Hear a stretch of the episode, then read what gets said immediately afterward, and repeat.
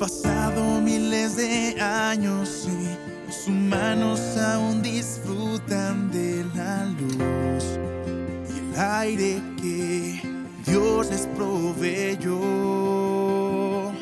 Los humanos aún respiran el aire que Dios mismo exhaló, que Dios les regaló.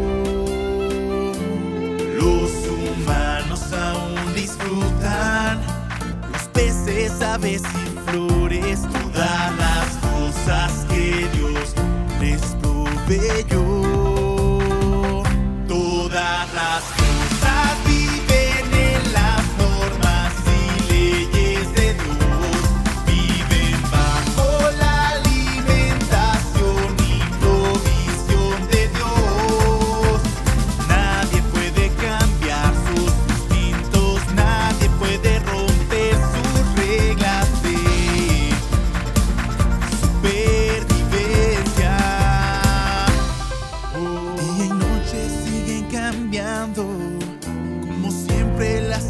naciones.